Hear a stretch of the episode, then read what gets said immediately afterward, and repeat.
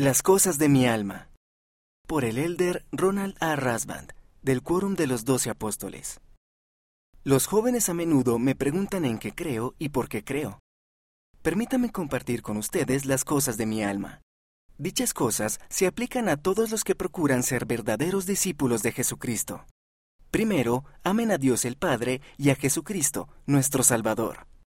Segundo, amen a su prójimo. Tercero, ámense a ustedes mismos. Muchos tienen dificultades con eso. ¿No es curioso que amarnos a nosotros mismos nos resulte más difícil que amar a los demás? No obstante, el Señor ha dicho, ama a tu prójimo como a ti mismo. Él valora la divinidad que tenemos en nuestro interior, y nosotros también debemos hacerlo. Cuando estamos cargados de errores, angustias, sentimientos de insuficiencia, desilusión, ira o pecado, el poder de la expiación del Salvador es, por designio divino, una de las cosas que eleva el alma. Cuarto, guarden los mandamientos.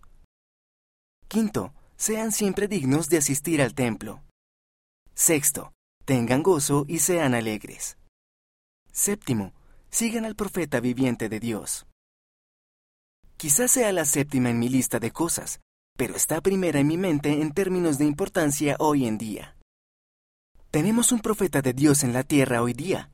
Nunca menosprecien lo que eso significa para ustedes.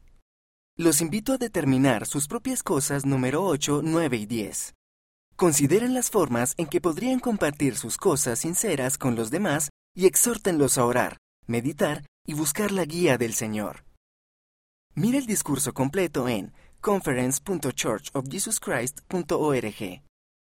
Tengan gozo y sean alegres. Elder Ronald A. Rasband